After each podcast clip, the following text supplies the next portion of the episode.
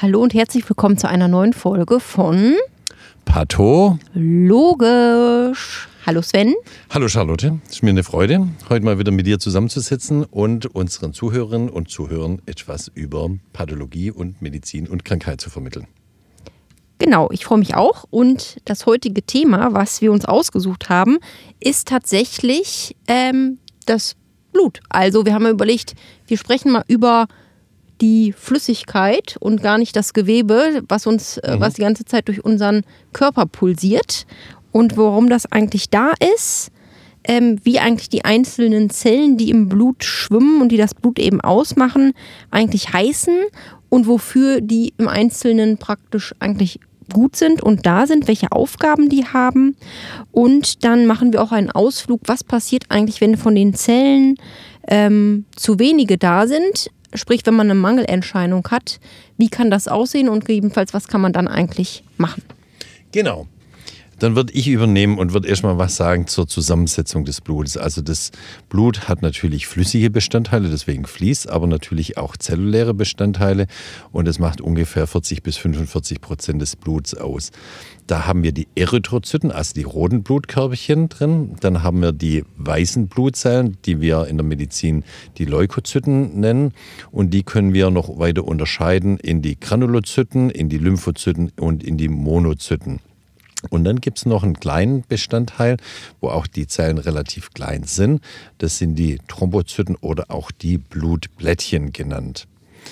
Ähm, von dem flüssigen Bestandteil in unserem Blut, da haben wir ungefähr 90 Prozent Wasser und äh, knapp 10 Prozent Proteine, also Eiweiße drin rumschwimmen. Aber dann schwimmen auch noch andere Sachen drin rum, wie zum Beispiel ähm, Zucker, Glucose also, Hormone als Bodenstoffe, Kreatinin, Harnstoff und andere äh, Stoffe, die eben über die Niere oder die Leber ausgeschieden werden müssen. Also das finde ich schon erstaunlich. Ich meine, Blut ist ja flüssig und wenn man jetzt aber hört, 40, äh, ungefähr 40 Prozent des Blutes sind im Grunde Zellen, hätte man ja gar nicht gedacht unbedingt, ne? Ja, deswegen ist Blut ja auch nicht flüssig wie Wasser, sondern eher so dickflüssig. Aber Ja, trotzdem. ich hätte es auch dickflüssiger erwartet, wenn, wenn ich jetzt hier gerade nochmal so rekapituliere, zu wie, wie wenig Prozent äh, da nur Wasser drin ist. Mhm. Ja, Und was genau. da sonst noch alles drin rumschwimmt. Ja. Genau. Dann eben die Frage, wo kommt das Blut im Grunde eigentlich her? Genau, wo wird es gebildet? Wo Die wird's gebildet, genau. Nennen wir das? Genau, eben die Blutbildung nennt sich als Fachbegriff immer Hämatopoese. Und da ist eben äh, der Ursprungsort, wo das stattfindet, das Knochenmark. Genau. Ähm, das kann man sich so vorstellen.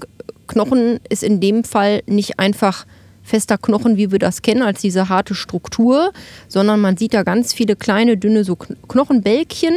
Und dazwischen ist eben alles voll mit Zellen. Und das ist sozusagen ähm, ja, die Blutbildungsabteilung, die Blutbildungszentrale, wo alle drei Zelllinien, also wie eben schon gesagt wurde, einmal die Erythrozyten und die roten Blutkörperchen und die weißen oder auch die, die äh, Blutplättchen jeweils ihre ähm. Brutstätte haben Ja. oder ihre Mutterzellen, wo sie eben da reifen und dann, wenn sie reif sind, ins Blut gelangen und dann eben praktisch erst im Körper weiter rumschwimmen. Und deswegen erklärt sich das auch, wenn man nämlich eine schwerwiegende Erkrankung des Blutes hat, dann schaut man sich nicht nur das Blut aus einer Vene an, sondern macht oft auch gern eine Punktion vom Knochen, wo man auch das Knochenmark mit erreichen möchte, um sich eben genau diese Brutstätte des Blutes auch anzuschauen, um zu gucken, ob hier schon irgendwo in der Blutbildung etwas schief läuft. Wobei das gilt jetzt im Grunde ja für, für den erwachsenen Menschen. Wenn man jetzt bei ganz, ganz kleinen Kindern, also zum Beispiel noch im Mutterleib guckt, äh, da ist die Hämatopoese zum Beispiel auch in der Leber und in der Milz. Ja, Milz. Aber bis zur Geburt sollte das eigentlich mehr oder weniger abgeschlossen sein. Genau. Gut, und ähm, theoretisch kann man eben ähm, das Blut angucken. Man kann aber natürlich das Knochenmark auch beurteilen, indem man durchs Mikroskop guckt und sich das eben Genau. anguckt. Unser Lieblingsinstrument kommt dann zu tragen, das Mikroskop. Und dann schauen wir uns das an. Möchtest du noch was erzählen, wie äh, zum Beispiel zu den, fangen wir an, zu den roten Blutkörperchen, die wir Erythrozyten nennen. Kannst du die mal kurz beschreiben? Genau. Also, ähm, wie der Name schon sagt, rote Blutkörperchen, wenn man die jetzt unter Mikroskop anguckt, sind die eben auch rot. Mhm. Patho ist einfach. Meistens heißen die Sachen so, wie sie eben auch aussehen. Ähm, das Witzige an den Erythrozyten oder an den roten Blutkörperchen ist, dass sie keinen Zellkern haben. Richtig, die einzige Zelle, die keinen Zellkern mehr hat. Genau, ähm, das heißt, die sehen wirklich aus wie so eine rote Scheibe, wenn man mhm. so möchte. Und die sind im Grunde rund. Manchmal ähm, wenn die vor allen Dingen krank sind, sehen die mal anders aus. Da sind die zum Beispiel mal, mal äh, klein und schrumpelig oder mal ganz groß. Oder manchmal ist äh, die, äh, die Zellmembran halt nicht glatt, sondern so gefältet stachelig. oder stachelig. Das hat dann immer äh, oder zeigt dann eben an, dass irgendwas nicht in Ordnung ist. Aber so im Normalfall sind das einfach so kleine rote äh, Plättchen. Eingedellte Kügelchen. So, genau. Ähm, und die leben sozusagen 120 Tage solange fließen die die ganze Zeit ähm, durch unseren Körper und werden dann, wenn sie alt sind, äh, in Leber und Milz abgebaut. Mhm. Ähm, und tatsächlich ist es so, dass täglich pro Sekunde, das muss man sich mal vorstellen, drei Millionen dieser Zellen hergestellt werden. Genau. Das kann man sich im Grunde gar nicht vorstellen, ne? was der Körper den ganzen Tag macht. Jede Sekunde, ich finde das irre. Ähm, genau, und das kann man natürlich, das weiß ja auch jeder, man kann ja Blut abnehmen lassen und das eben bestimmen lassen. Und normal ist es eben so, dass eine Frau äh, 4,3 bis 2,5 ähm, Millionen. Millionen hat. Pro Milliliter. Mhm. Und der Mann 4,8 bis 5,9, so ein bisschen mehr. Genau. Das ist so die Normangabe. Männer haben einfach ein bisschen mehr Erythrozyten pro Milliliter Blut als die Frauen. Die Aufgabe von den Erythrozyten ist vorwiegend der Transport von Sauerstoff. Dazu muss man einfach wissen, ähm, dass ähm, das Blut deswegen rot ist, weil in den äh, roten Blutkörperchen Eisen drin ist, und zwar verrostetes Eisen, und deswegen sind die rot. Hm. Und an dieses gerostete Eisen kann sich eben Sauerstoff anhaften und kann damit ähm, transportiert werden von der Sauerstoff von der Lunge in die Peripherie. Und in der Peripherie wird dann der Sauerstoff abgegeben und äh, in der Peripherie, wo es, äh, der Sauerstoff verbraucht wurde, kann dann äh, Kohlen, äh, also Kohlendioxid, CO2, angehaftet werden und wieder Richtung äh, Lunge transportiert werden, wo es dann abgeatmet wird. Ja, das ist die wesentliche Funktion von den Erythrozyten. Genau, also im Grunde ein Transporter, wenn man so will. Genau, ein Vehikel für, für, Vehikel, Sauerstoff, genau. für Sauerstoff und CO2. Eben genau. Deshalb ist es auch so, dass äh, theoretisch, wenn jetzt mal ähm, die Zellen nicht funktionieren, man trotzdem sozusagen wie ersticken kann, genau. obwohl die Lunge zum Beispiel funktioniert. Das nennt man dann das hm? innere Ersticken. Ja. Mhm. Möchtest Gut. du noch was erzählen, mhm. wenn mal ähm, viel zu wenig von den roten Blutkörperchen da sind, was man dann die Anämie nennt? Genau, also Anämie, wie du schon richtig sagst, ist ähm, das andere Wort dafür Blutarmut. Mhm. Ähm, das heißt, es kann eben sein, dass man zu wenig hat an diesen roten äh, Blutkörperchen.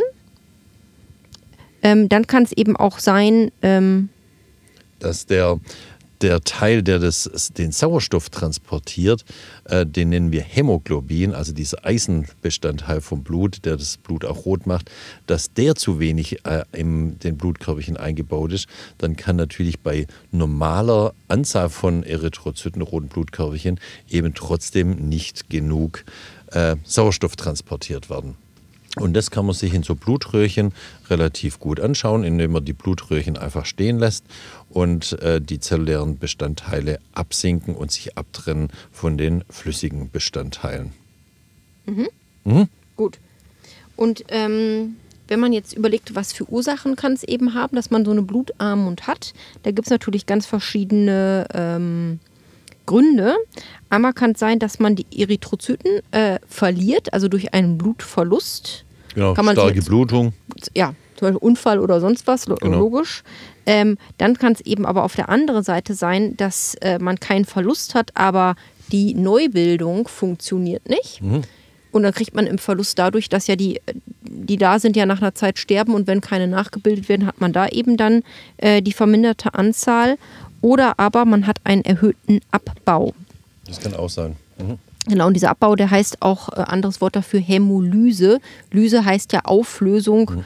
Ähm, das heißt ja, verstärkte Auflösung der Blutzellen, wenn man so möchte. Da gibt es verschiedene Ursachen und was, was man vielleicht gut nachvollziehen kann, zum Beispiel bei Dauerläufern, also ambitionierten Dauerläufern, die können zu einer, äh, zum verstärkten äh, Abbau von den Erythrozyten führen, weil die eben jedes Mal, wenn sie aufkommen mit ihrer Ferse oder mit ihrem Fuß aufkommen, ist das ja so ein Knall auf die Fußsohle, wo auch Blut durchfließt und da gehen jedes Mal äh, ein paar Erythrozyten kaputt. Hm, und wenn man zu viel läuft, gibt es ja. die, die Läuferhämolyse. Mhm. Spannend. Also, ehrlich gesagt, das wusste ich gar nicht. Ja. Cool. Führen wir einmal durch die häufigsten Formen der Anämie. Es gibt einmal die Eisenmangelanämie, also wenn zu wenig Eisen vorliegt, äh, zum Beispiel aufgenommen oder resorbiert wird ähm, dann äh, führt es natürlich zu einer Unterfunktion der roten Blutkörperchen.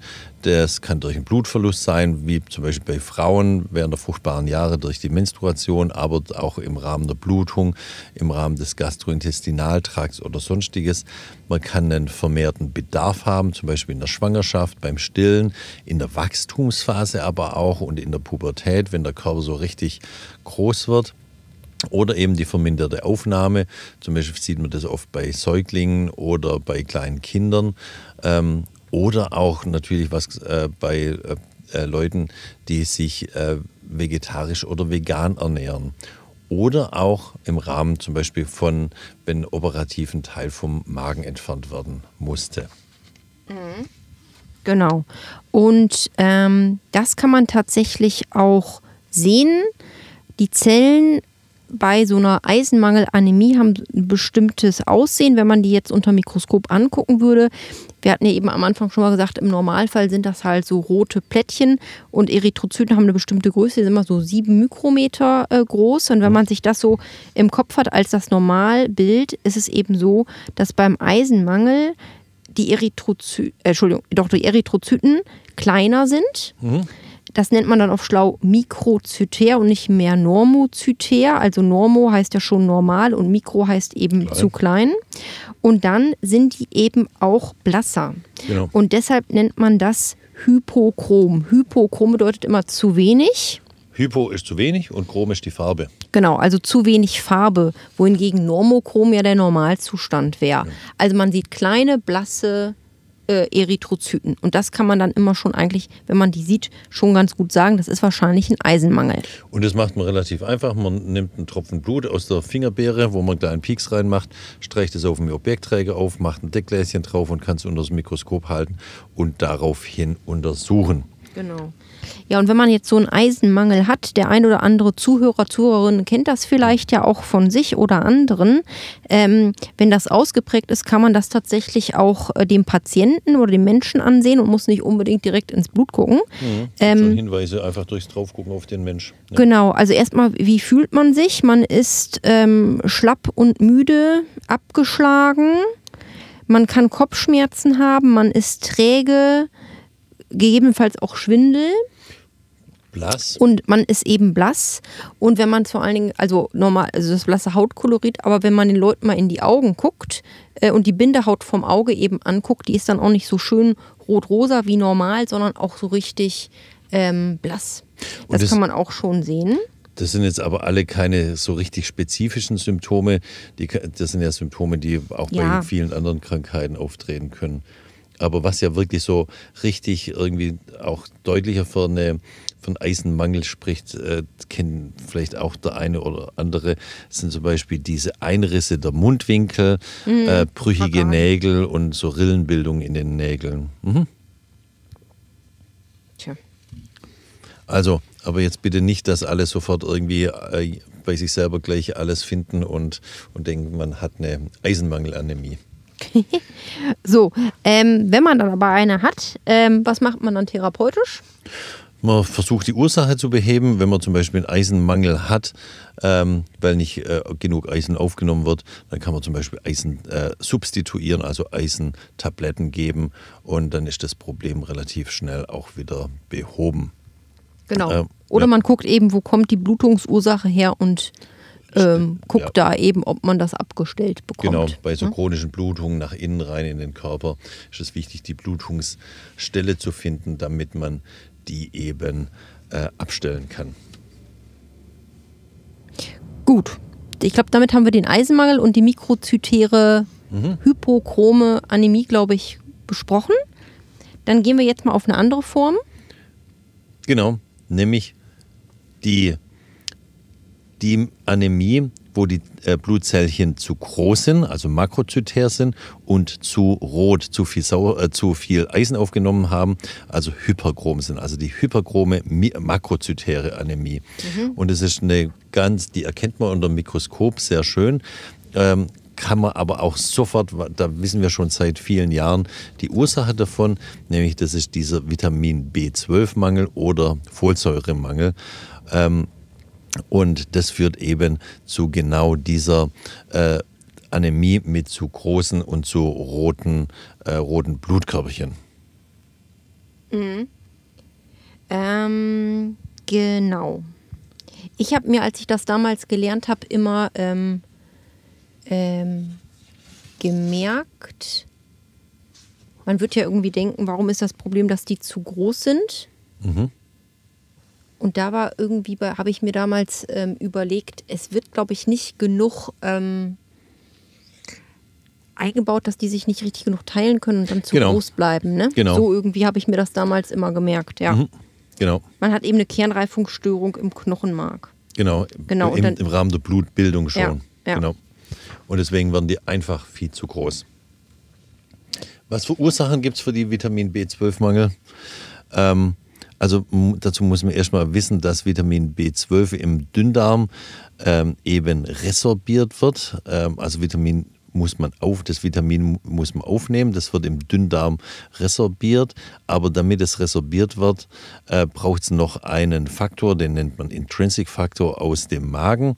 Und wenn zum Beispiel ein Patient ein Magenstück verloren hat, weil er da einen Tumor hatte oder eine starke Blutung, dann kann ähm, Vitamin B12 wegen dem folgenden, wegen dem äh, Faktor, der im Magen gebildet wird, eben nicht mehr resorbiert werden. Es gibt noch eine andere Erkrankung, zum Beispiel eine besondere Form der Gastritis, wo der Drüsen Also Magenschleimhautentzündung. Genau, Magenschleimhautentzündung. Ähm, eine zwar relativ seltene Form der Gastritis, eine Autoimmungastritis, ähm, wo dann auch Zellen fehlen, die dafür sorgen, dass eben dieser eine Faktor, der äh, dafür verantwortlich ist, dass Vitamin B12 im Dünndarm resorbiert werden kann, nicht mehr hergestellt werden. Und natürlich kann es auch sein, dass man als einfach nicht genug Vitamin B12 über die Nahrung aufnimmt. Ja, das sind so die, die häufigsten Ursachen. Dann kann es natürlich auch sein, dass zu viel Vitamin B12 verbraucht wird. Ähm, Das passiert zum Beispiel dann, wenn man noch sowas wie Würmer im Darm hat, die das nämlich mit, auch mit auffressen. Ist zum Glück in Mitteleuropa selten, aber in äh, Schwellenländern, Drittweltländern ist das schon eine häufige Form des Vitamin B12-Mangels. Ja, nicht so, nicht so angenehm die Vorstellung? Ja. muss man sagen. Gut. Ähm, ja, die Symptome da auch wieder im Grunde wie eben auch, das ist also eigentlich eher unspezifisch. Also wieder dieses abgeschlagen, müde, man kommt irgendwie nicht in Gang und so weiter. Aber hier zusätzlich auch Symptome, die so neurologisch sind. Also äh, praktisch äh, richt- hinsichtlich der Nerven, die da nicht mehr so richtig funktionieren, im Sinne von, man hat eine Gangunsicherheit, kann aber auch zum Beispiel Lähmungen bekommen tatsächlich oder auch Nervenschmerzen. Und Sensibilitätsstörungen an den Fingern und vor allem an den Füßen. Genau, dass man irgendwie, dass es irgendwie kribbelt, obwohl eigentlich kein Grund ist. Also man, Genau. man fühlt das irgendwie alles ähm, anders. Und im schlimmsten Fall kann es auch zu psychischen Störungen führen. Genau. Gut. Dann, Charlotte, ähm, wie, wie behandelt man Vitamin B12 am besten? Das ist ja zum Glück ganz relativ einfach, indem man das äh, substituieren kann. Und das kennen wir, werden die meisten Zuhörerinnen und Zuhörer auch kennen. Man kann ja einfach in die Apotheke gehen und sagen, hier, ich brauche mal ein Vitamin B12-Präparat. Ähm, Gibt es ja. Nur bei den Patienten, wo zum Beispiel der Magen fehlt oder der Magen über die eine Form der Gastritis so weit Ja. kaputt ist, ähm, denen muss man das Ganze dann in den Muskel spritzen, alle drei Monate. Ja. Genau. Was Gut. ja auch, was ja eigentlich auch eine ganz, ganz gute Sache ist, ne, dass das überhaupt geht, muss man ja mal sagen. Ja, also man muss es erkennen und kann es relativ gut behandeln. So, und das Ganze, es ist ja nicht nur der Vitamin B12-Mangel, sondern auch ein Folsäuremangel, der das auch machen kann. Genau, der macht genau das gleiche Bild. Ähm, genau. Und dementsprechend hat man da auch die gleichen Probleme, also zum Beispiel eine Mangelernährung, aber auch eben Absorptionsstörung, dass die Folsäure nicht richtig aufgenommen wird. Bei ein paar Medikamenten kann das vorkommen, wenn man äh, ein paar Medikamente nimmt. Die sind aber schon die stärkeren Medikamente, die man nicht so einfach in der Drogerie bekommt. Die können zum Aufnahmestörung von Folsäure führen. Aber zum Beispiel auch bei Alkoholikern führt es zu einer Mangelaufnahme äh, äh, von Folsäure. Ähm, ja, und natürlich wie immer erhöhter Bedarf, zum Beispiel bei Schwangerschaft oder im heranwachsenden Alter. Mhm. Auch Folsäure kann man relativ gut substituieren, also geben, oral geben, oder man stellt eben die Ursache ab. Das ist vor allem bei, wenn man eine Fehlernährung hat oder eben den, beim Alkoholismus, sollte man irgendwie den Alkoholismus in, mhm. in den Griff bekommen. Und ansonsten kennt man ja Folsäure bestimmt auch. Ähm als das Präparat, was man nehmen soll, wenn man schwanger ist oder genau. am besten noch vor einer Schwangerschaft. Mhm. Ähm, und wir hatten ja eben schon mal gesagt, äh, es gibt ja diese neurologischen ähm, Symptome, wenn man da praktisch einen Mangel hat. Und genauso ist es tatsächlich auch ähm, für das ungeborene Kind. Ja. Das heißt, wenn die Frau einen Folsäuremangel hat, kann es eben sein, ähm, dass in der Schwangerschaft äh, ein Neuralrohrdefekt des Kindes auftritt. Das sagt im Volksmund heißt das auch offener Rücken. Genau. Ähm, und deshalb eben auch immer dieser Appell an Frauen, die schwanger werden wollen, Folsäure zu substituieren, damit man das bei dem Kind verhindert. Genau, da ist der Rücken so weit offen, dass man bis aufs Rückenmark draufschauen kann. Mhm. Und das ist natürlich relativ einfach zu verhindern. Aber wer äh, regelmäßig da während der Schwangerschaft zur Vorsorgeuntersuchung geht, da wird natürlich auch der Folsäurespiegel immer bestimmt. Ja, ich glaube, wir haben die ähm, Erythrozyten jetzt genug besprochen. Ich würde mhm. sagen, sollen wir mal zu den Blutplättchen rüberspringen. Die Thrombozyten, ja. genau. Die werden ja. ja auch gebildet im Knochenmark.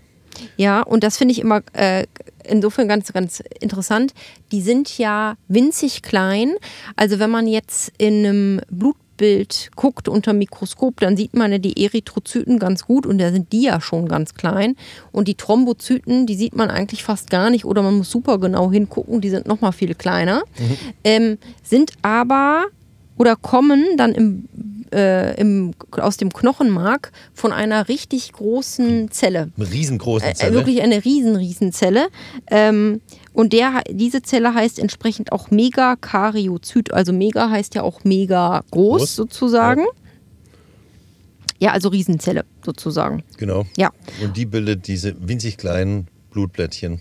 Mhm, genau. Und diese Blutplättchen, das hat bestimmt der ein oder andere ja auch schon gehört, die sind ja hauptsächlich dafür da, dass für unsere Blutgerinnung, also das eben macht, dass das Blut nicht äh, flüssig bleibt, sondern eben fest wird, wenn man zum Beispiel eine Verletzung hat, mhm. was eben dafür, dazu führt auch, dass man nicht irgendwie, sonst würde man ja aus jeder kleinen Verletzung bluten, bluten, bluten, bluten, genau. bluten, sondern das macht dann jetzt, dass es automatisch aufhört.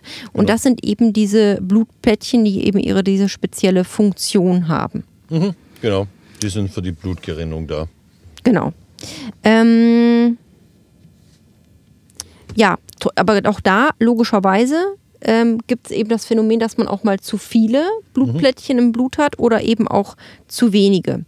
Äh, wenn man mal zu viele hat, ähm, muss man genauer hingucken und einfach mal wieder die Ursache finden. Ähm, Als Verwehren?